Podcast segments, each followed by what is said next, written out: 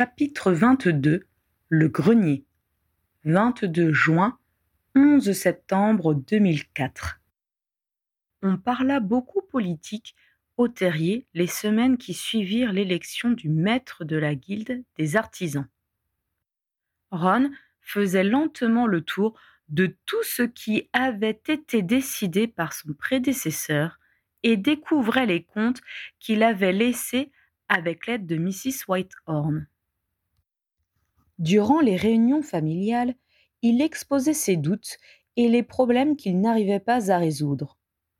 Personne dans l'assistance ne lui disait ce qu'il devait faire, mais les questions naïves ou techniques de sa famille lui permettaient souvent de se décider ou de déterminer la solution la plus adaptée à ses valeurs. Ron se retrouvait avec assez peu de moyens car le trésor de la guilde était en grande partie investi dans différentes compagnies. Ron n'aurait pas choisi d'engager les avoirs de l'artisanat magique de cette façon. Il ne pouvait récupérer brutalement les avances de caisse consenties sans ruiner les entreprises qui en avaient bénéficié. Or, ces dernières employaient des artisans qui n'était pour rien dans ces tractations douteuses. Ron avait donc dû revoir à la baisse ses projets et devait trancher entre les différents postes budgétaires dont il avait la charge. Il ne pourrait pas proposer de bourse aux inventeurs créatifs comme il en avait eu l'intention, ni baisser la dîme des petites exploitations comme il l'avait espéré. Harry sentit la personnalité de Ron évoluer rapidement les premiers temps de son entrée en fonction. Il était plus posé, davantage sûr de lui, et avait appris à diriger la conversation générale pour qu'elle ne dérive pas. Ce qui n'était pas une mince affaire avec des personnes aussi expressives que pouvaient l'être les Weasley et les multiples interruptions dû aux quatre enfants. Il savait également repérer ceux qui avaient une idée, mais n'arrivaient pas à l'exprimer dans le feu de la discussion. La calme Andromeda avait des avis intéressants, mais il lui fallait être encouragé pour les exposer. Ron arrivait tout autant à lui donner la parole que limiter les envolées de Percy qui avaient tendance à devenir terriblement prolixes quand il discourait sur un sujet qu'il maîtrisait. Malgré ce travers, Ron n'hésitait pas à solliciter l'avis du chef du département de la coopération magique internationale dont le savoir était précieux. En effet, Percy avait une connaissance aiguë des mécanismes de l'administration et pouvait indiquer à son frère quelle personne contacter au ministère pour obtenir un renseignement ou proposer un partenariat. Ron redécouvrait aussi la popularité. Après la bataille de Poudlard, associé au triomphe de Harry, il recevait les salutations d'inconnus ce qui ne lui déplaisait pas, car il n'était pas mécontent qu'on reconnaisse ses exploits. Cette renommée avait également été profitable au commerce qu'il avait repris avec son frère. Il était rare que les sorciers entraient dans la boutique pour voir un authentique héros en ressortent les mains vides. Il faut dire que Ron était aussi un authentique vendeur. L'ardeur populaire avait ensuite faibli, puis avait été ravivée par son entrée dans le cercle très fermé des personnages figurant sur les cartes de Choco-Grenouille. Les mois avaient passé et la pression était retombée. Il était cependant apprécié par ses pairs pour sa bonne humeur et son professionnalisme. Maintenant qu'il était devenu maître de guilde, c'était sans cesse qu'il était salué et sollicité dans la rue. tous les artisans tenaient à être connus de lui. On lui demandait des faveurs, on voulait lui exposer un problème. Harry avait limité la ferveur de ses admirateurs en répondant brièvement aux salutations et évitant de se faire reconnaître en public. Ron ne pouvait pas en faire autant. Il avait sollicité son poste et entendait bien mériter la confiance qu'on avait mise en lui. Il répondait donc au salut, demandait des nouvelles du petit dernier, écoutait les requêtes en prenant soin de ne pas s'engager imprudemment et les notait pour y réfléchir.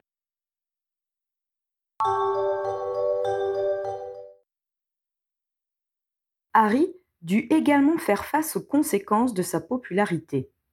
Au début du mois de juillet, Demelza, qui allait bientôt passer les examens validant sa seconde année chez les Aurores, vint lui demander s'il pouvait entraîner sa promotion comme il l'avait fait l'année précédente.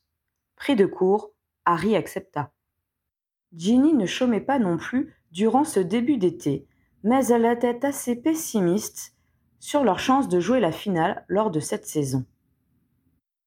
Ce n'est peut-être pas flagrant pour le public, avait-elle expliqué à Harry, mais Gwenog monopolisait les cognards et s'arrangeait pour qu'on en ait le moins possible sur notre chemin. Je passe maintenant tout mon temps à les éviter. Mais tu as été formé à le faire avait remarqué Harry, qui se souvenait l'avoir vu naviguer entre les balles agressives lors d'un entraînement alors qu'il enquêtait sur l'accident de Gwenog Jones. Oui, j'arrive à ne pas être touché, avait-elle admis. Mais je marque bien moins de points, car je perds du temps, je manque des balles et j'ai du mal à me tenir à la trajectoire que j'ai prévue.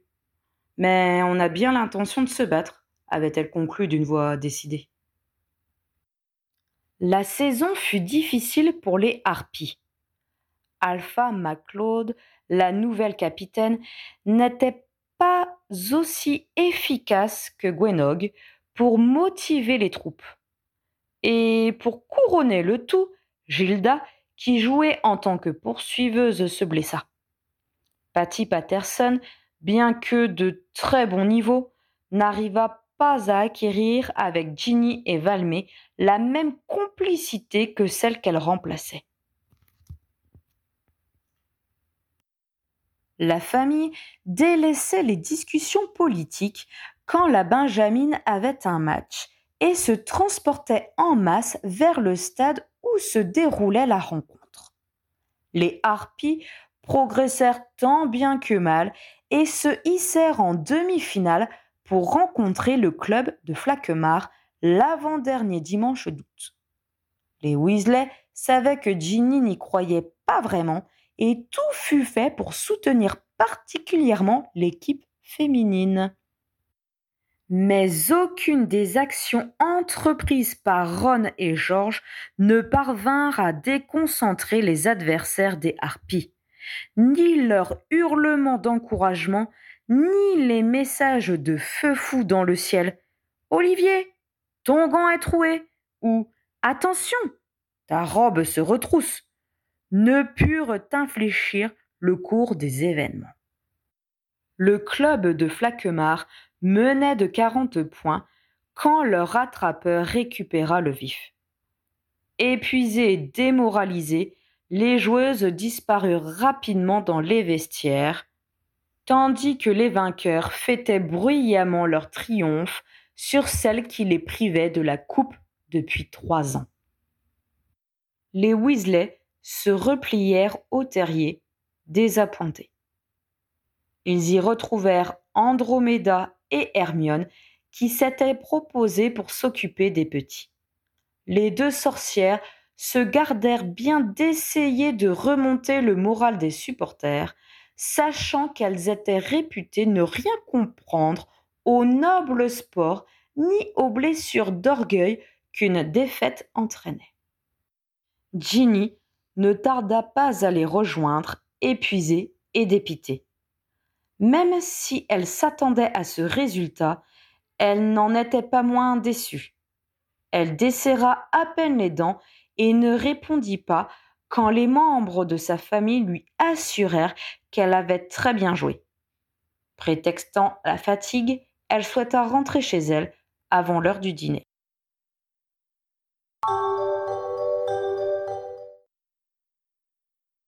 Quand Harry revint du travail le lundi soir, il craignit de la retrouver abattue.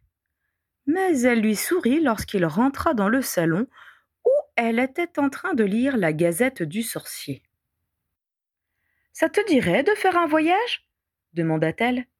Il y a des prix spéciaux pour une croisière dans le triangle des Bermudes on peut admirer les épaves des bateaux qui n'ont pas fait attention aux monstres. Tu plaisantes? réagit-il horrifié.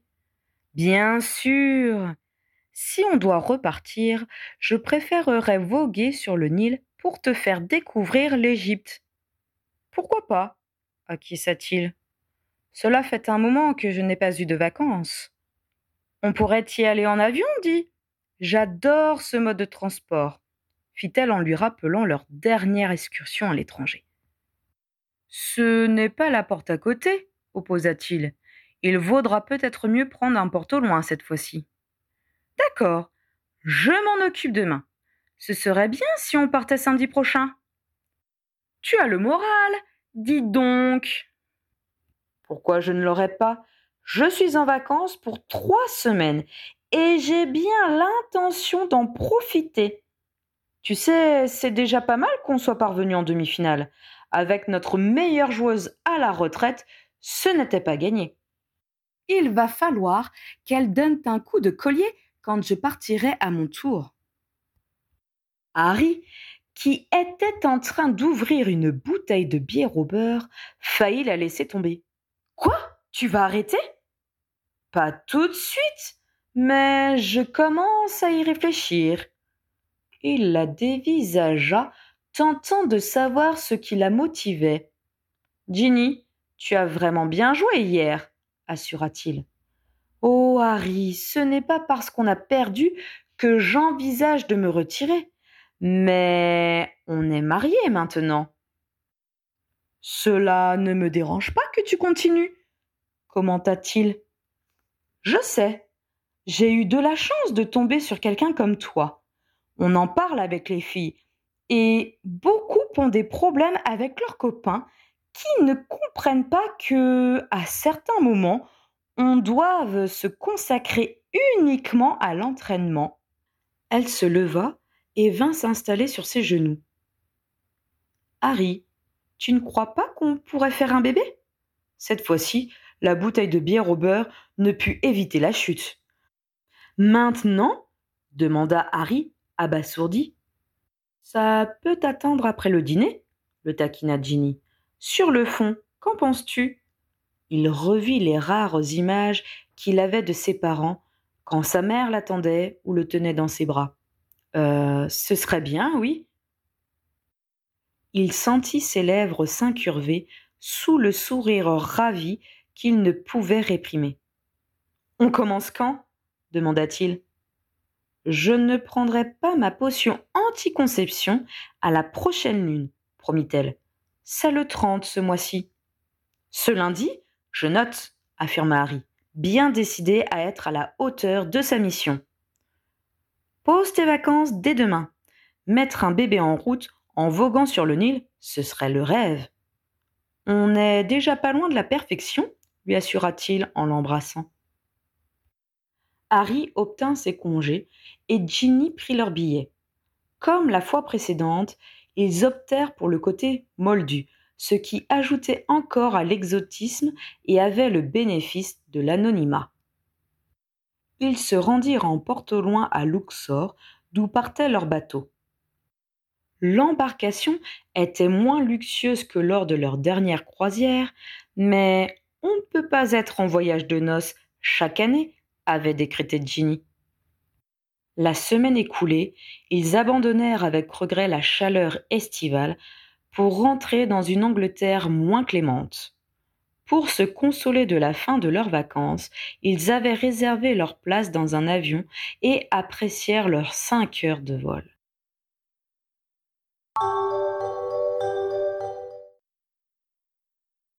Le lundi, Harry retourna au ministère.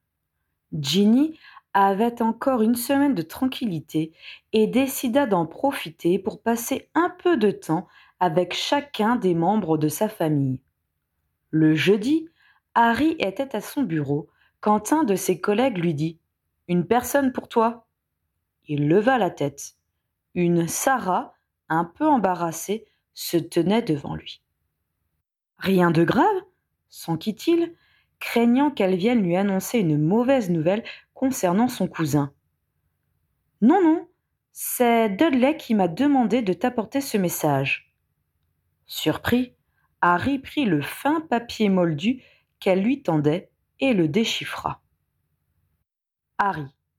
Mes parents ont prévu d'aménager le grenier pour faire un atelier pour mon père. Ils m'ont demandé de vérifier qu'il n'y avait rien là-haut que je veuille garder. J'y ai trouvé ta malle. Veux-tu la récupérer? Mes parents seront en visite chez ma tante Marge le week-end prochain.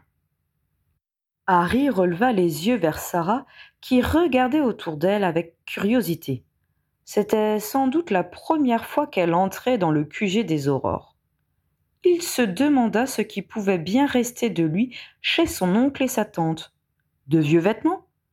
N'avait-il pas pris tout ce à quoi il tenait quand il avait fait ses bagages la dernière fois? Puis, il se souvint des livres de classe et les devoirs qu'il avait laissés sur place. La découverte du coffre de ses ancêtres à Gringotts lui avait fait prendre conscience de l'importance des archives familiales. Certains de ses manuels et notes de cours intéresseraient peut-être ses descendants. Je viendrai, déclara-t-il à Sarah. Dudley suggère que tu le retrouves là-bas, samedi après-midi, à moins que tu ne préfères faire le chemin avec lui et partir de chez nous. Je m'y rendrai directement, décida-t-il. À quelle heure faut-il y être? Deux heures, ça te va? Parfait. Remercie-le pour moi. Je n'y manquerai pas. Bonne journée. Elle lui sourit et repartit. Le samedi matin, Harry se demanda comment il allait s'y rendre. En prenant la cheminée la plus proche Il repoussa cette possibilité. Il ne manquerait plus qu'une voisine ne le voie entrer dans la maison et en parle à sa tante. Même s'il modifiait son apparence, on risquait de s'étonner de voir Dudley recevoir un ami en l'absence de ses parents. Il songea un instant à faire raccorder la cheminée de la maison au réseau de cheminettes pour la journée, mais il renonça en se souvenant qu'il lui faudrait détruire l'âtre factice pour accéder au salon. Il se résolut à transplaner directement à l'intérieur, sous sa cape d'invisibilité, au cas où Pétunia et Vernon aient remis leur voyage pour une raison ou une autre. Le moment venu, il prit une grande inspiration et visualisa la pièce. Il s'y retrouva sans encombre. Dudley était déjà là. Il regardait par la fenêtre en lui tournant le dos.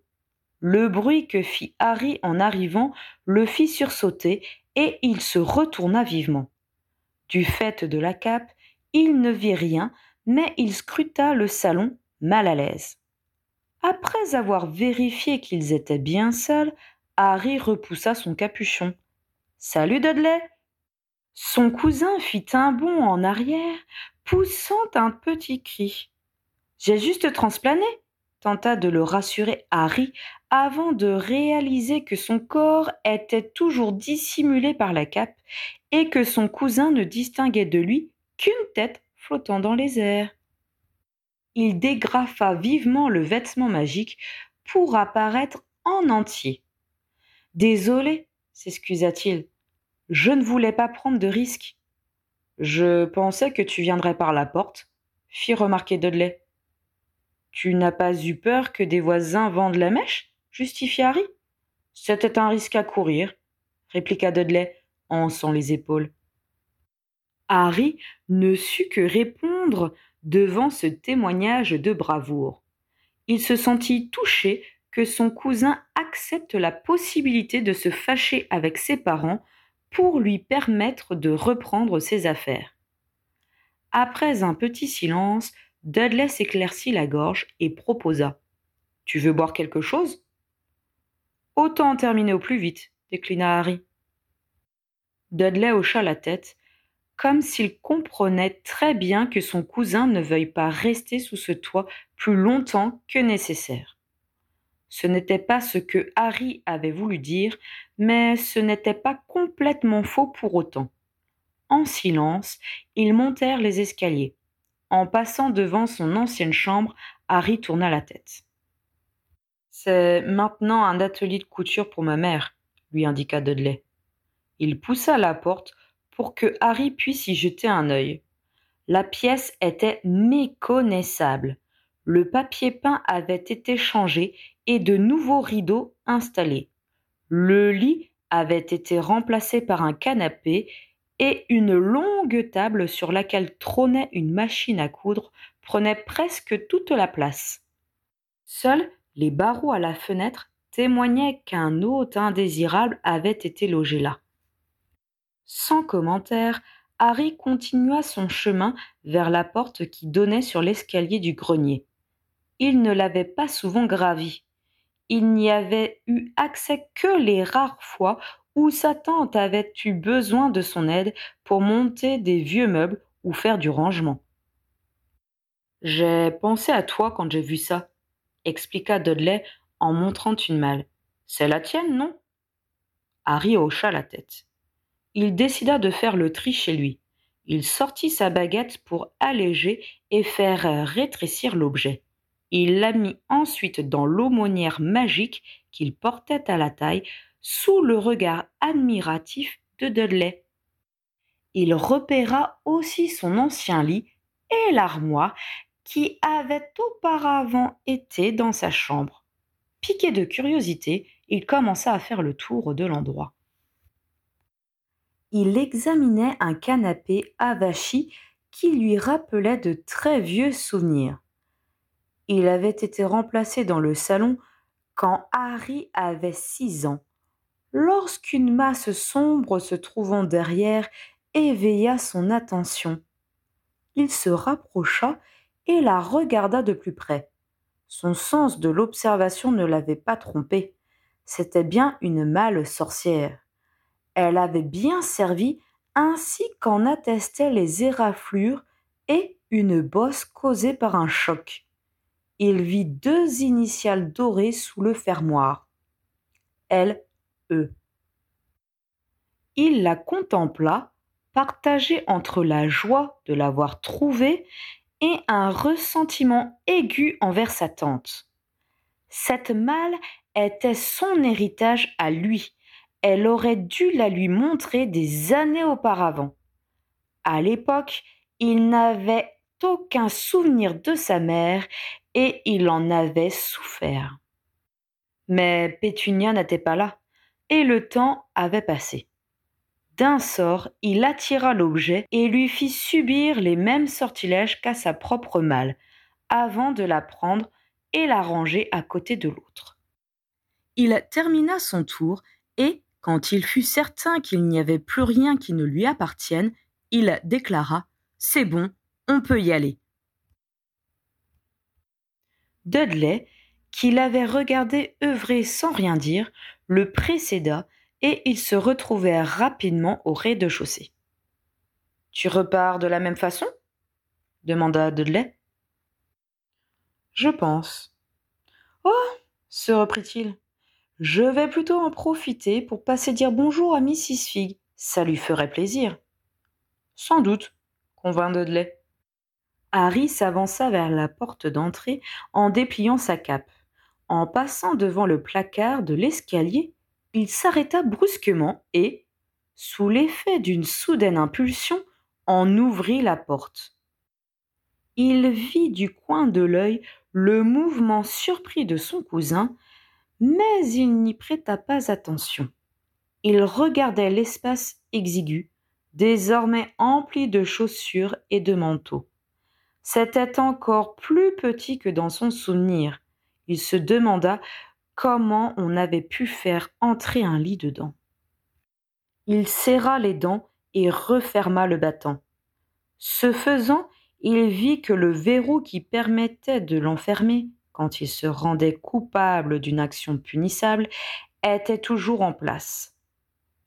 Il repoussa la colère qui menaçait de l'envahir. Cela ne servait à rien de s'apesantir sur ce qui s'était passé. Il pivota et son regard tomba sur Dudley. Son cousin le fixait, blême, visiblement bouleversé. Harry eut presque envie de le rassurer, de lui affirmer qu'il ne chercherait pas à se venger. Mais les mots lui manquèrent, et il se contenta de dire Merci d'avoir pensé à moi pour le grenier. De, rien, balbutia Dudley. C'était le moins que je pouvais faire, ajouta-t-il d'une voix tremblante. Oui, convint Harry, mais merci quand même. Il lui adressa un sourire hésitant et se drapa dans sa cape, soulagé de pouvoir dissimuler son trouble. Il entr'ouvrit la porte d'entrée et se coula dans l'interstice avant de la refermer derrière lui. Il marcha jusqu'à la maison d'Arabella Fig et frappa à la porte. La vieille femme fut ravie d'entendre sa voix et le fit immédiatement rentrer chez elle. Il ne put faire moins qu'accepter un thé et l'écouter discourir.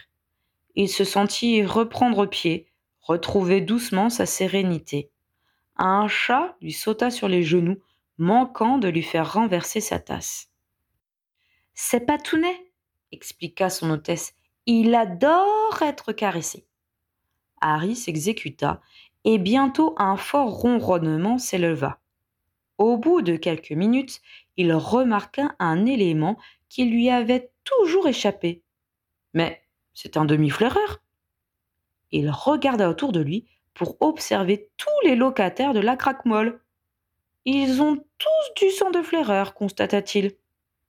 Tu ne vas pas me dénoncer s'inquiéta-t-elle. Non, bien sûr, mais ce n'est pas très prudent, Mrs. Fig. Vous savez que c'est très réglementé. Oh dit-elle en repoussant l'argument d'un geste. Je sais que les règlements sorciers sont supposés s'appliquer à nous, mais c'est bien la seule chose que nous ayons en commun avec la sorcellerie. Moins on nous voit, mieux on se porte. Je n'allais pas aller au ministère à chaque fois que je trouvais une de ces pauvres bêtes abandonnées. Bien sûr que non, mais vous les trouvez réellement dans ce quartier? C'est que mon pompon. Il avait pas mal de bonnes amies et les chatons lui ressemblent un peu, à voir Abella d'un air contrit. Harry soupira. Possession d'un demi-flaireur sans permis et reproduction incontrôlée. C'était passible d'une énorme amende, voire de quelques mois de prison. Je ne sais rien, je n'ai rien vu, affirma-t-il. Mais par pitié, Faites stériliser cela. Mon amie Hermione travaille au département des créatures magiques. Elle pourra faire les démarches pour vous si vous voulez. Je verrai avec elle, promit Mrs. Fig. Harry nota mentalement de passer l'information à Hermione. Il était certain que la vieille dame ne la contacterait pas. Il resta encore un quart d'heure, puis prit congé. Il transplana au chaudron baveur, d'où il reprit une cheminée pour rentrer chez lui. Ça va? demanda Ginny en l'accueillant dans le salon. Très bien, la rassura Harry. Je suis même passé voir la voisine, Mrs. Fig. Celle qui vit avec ses chats Ah Ne m'en parle pas. Je viens de réaliser qu'ils sont en partie flaireurs et qu'elle les laisse batifoler avec les matous et minettes du quartier. Ton oncle et ta tante en ont un? s'inquiéta Ginny.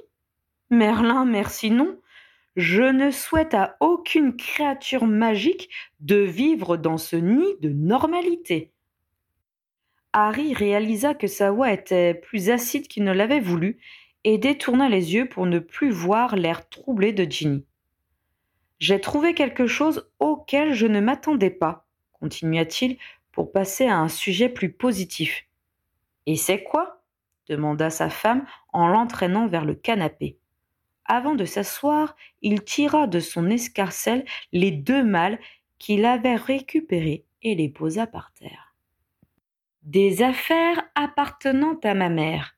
Sans doute rien d'important, puisqu'elle n'a pas jugé utile de l'emporter avec elle, mais je pense que j'ai davantage le droit de les posséder que ma tante. Bien sûr, abonda Jenny, en passant derrière le canapé et entreprenant de lui masser les épaules. Tu as vu Dudley et Sarah? Juste Dud, c'était mieux ainsi. Vous avez un peu discuté, je veux dire, du passé? Pas vraiment, mais pas besoin non plus. Cette maison parle d'elle-même, et qu'il ait pris l'initiative de m'y faire venir est déjà un message à part entière. Ginny ne répondit pas, mais Harry savait ce qu'elle pensait. Elle trouvait injuste que son oncle et sa tante ne soient pas punis pour la façon dont ils avaient traité leur neveu pendant dix ans. Il prit sa baguette pour redonner une taille et une masse plus normale aux deux objets qu'il avait ramenés.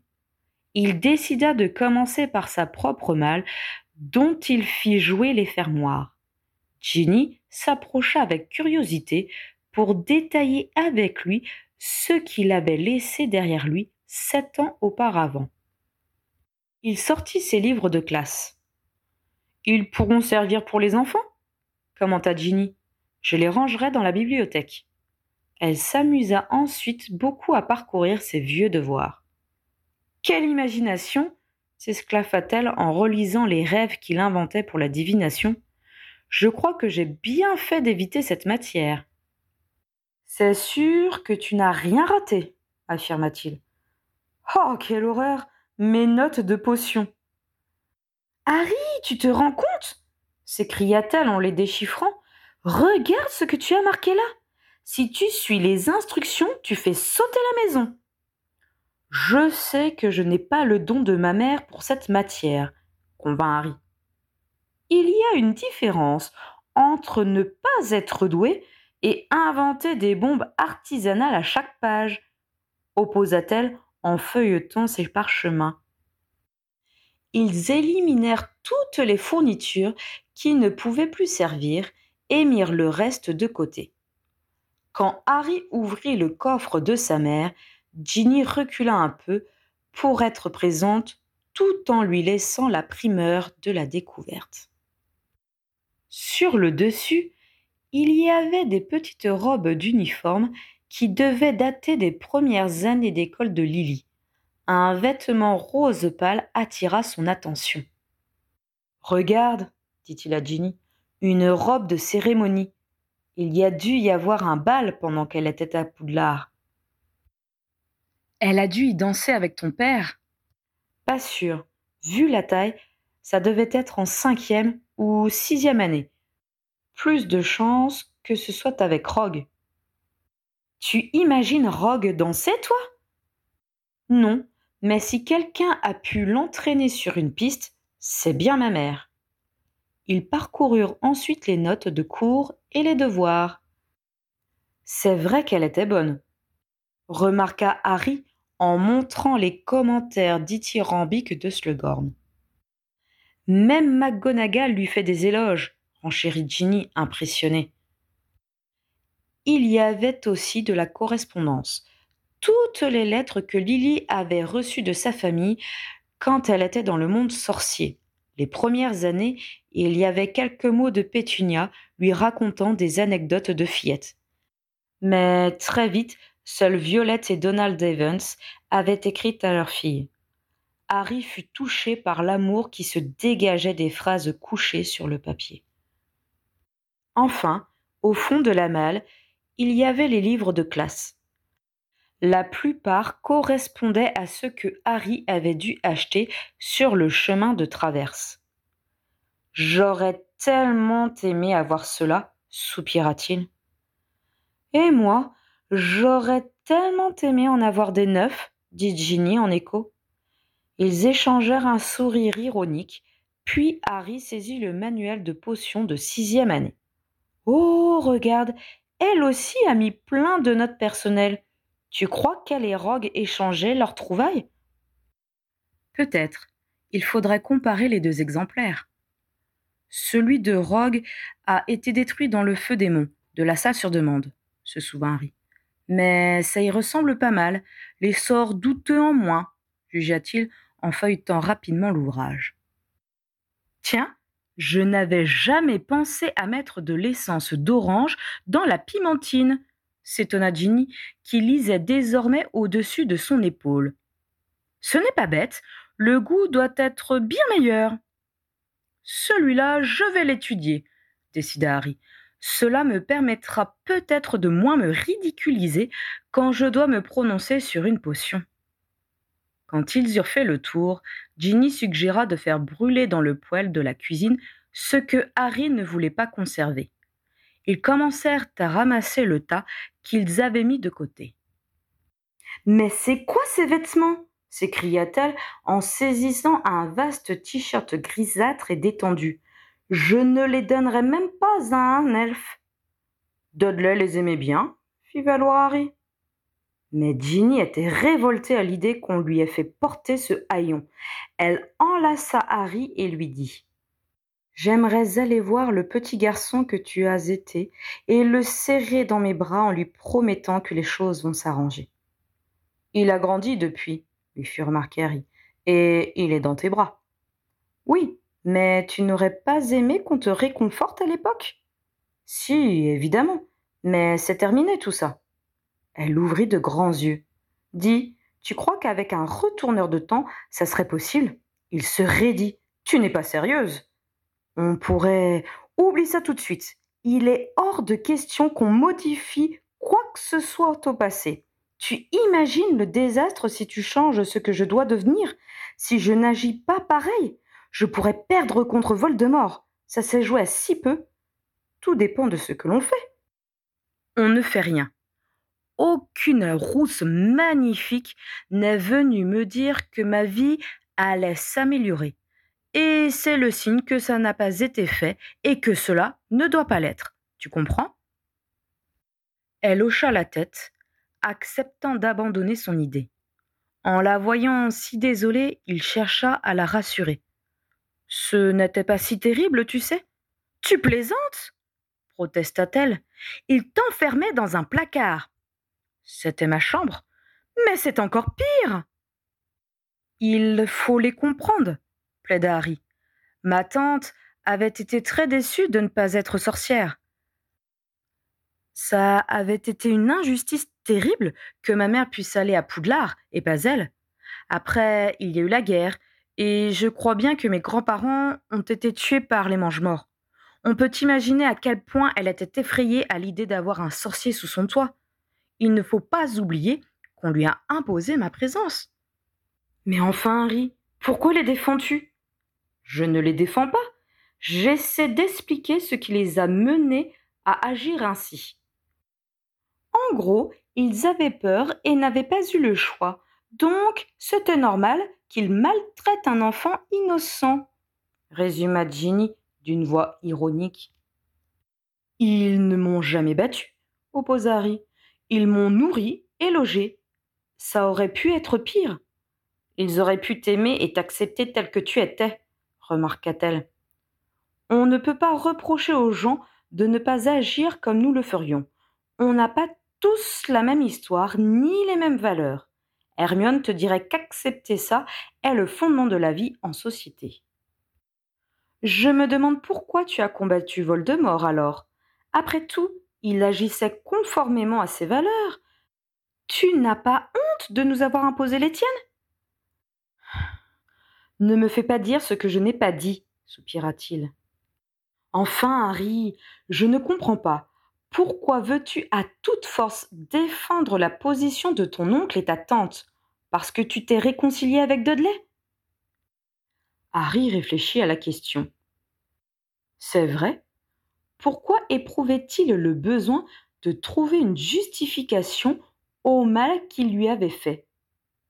Je crois que j'ai simplement besoin de trouver un sens à ce que j'ai enduré, répondit-il lentement. C'est idiot, mais me dire que j'ai vécu tout ça juste parce que j'ai eu la malchance de tomber sur des imbéciles, ça me fait encore plus mal. L'expression de Ginny devint coupable, comme si elle regrettait d'avoir insisté pour lui faire admettre que les Dursley avaient eu tort. Ce n'est pas grave, mon amour, la rassura-t-il. Le plus beau reste à venir.